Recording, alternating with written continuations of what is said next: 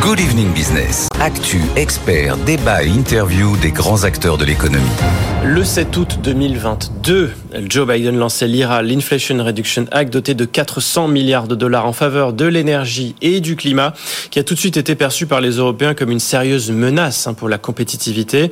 Alors qu'en est-il ce lundi 7 août 2023, euh, jour du premier anniversaire de l'IRA? On va faire le point tout de suite avec notre invité. Bonsoir Sarah Guillou. Merci d'être avec nous, économiste à l'OFCE, directrice du département innovation et concurrence. Vous co-signez une tribune dans Le Monde que vous titrez d'une question rhétorique, à savoir est-ce que l'IRA peut encore être perçu comme ambitieux? Question à laquelle vous répondez en réalité très vite hein, en disant que le projet n'est pas à la hauteur euh, de ce qu'on aurait pu attendre. Oui, cette tribune, elle est co-signée avec Centrine de Vasseur et euh, effectivement, on, montre que la, les résultats sont pas à la hauteur de la frayeur qu'a qu suscité euh, le plan tel quand il a été lancé en, en, en août et, et, les réactions qui ont suivi à, à l'automne de, de, des partenaires euh, de, des États-Unis. Et donc, on, on, fait un petit bilan. Alors, un an, c'est peu hein, pour faire un bilan, mais à, cette, à cet horizon, ce qu'on peut dire, c'est que euh, le plan n'est pas aussi effrayant dans ses résultats euh, qu'il en avait l'air. Bon, c'est un plan qui est doté donc de 400 milliards de dollars de dépenses en faveur de l'énergie et du climat.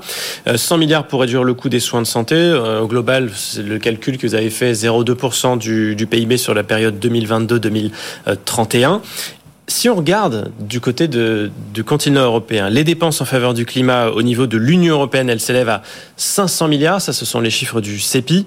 Là, on est plutôt autour de 0,34%. C'est ça, c'est-à-dire qu'en fait, on investit davantage chez nous. Alors oui, alors c'est toujours très délicat hein, de faire des estimations, mais c'est vrai que si on compare les 0,2% du, de ce plan de 400 milliards sur 10 ans et les dépenses européennes qui sont disparates, mais que, quand on arrive à les ajouter, on arrive plutôt vers 500 milliards. On est un peu plus euh, en termes de pourcentage du PIB européen que cela ne l'est euh, aux États-Unis.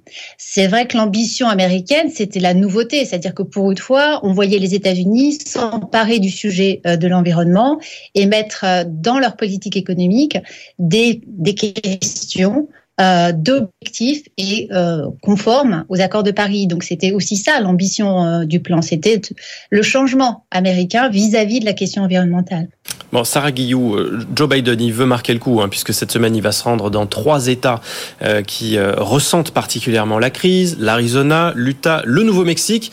Tenez, typiquement, le Nouveau-Mexique, c'est un État modèle hein, pour Joe Biden, qui a pris des mesures restrictives contre l'industrie fossile, avec un objectif de 98% que tous les, déchets de gaz naturel soient capturés d'ici à fin 2026 il faut montrer qu'il y a quand même du, chemin et que la, il est entamé depuis un an. Alors, il est entamé, en effet. Hein, il y a eu quand même une mobilisation des acteurs.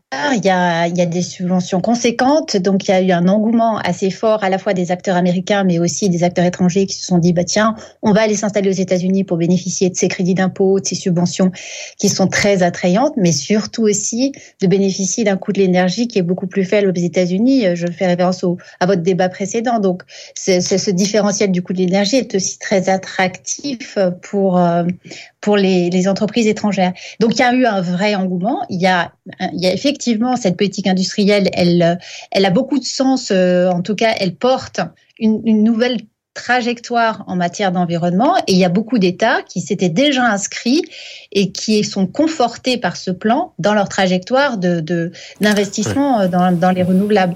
Donc le chemin est entamé euh, indéniablement. Euh, on ne voit pas encore au bout d'un an, c'est ce qu'on essaie de, de, de, montrer que.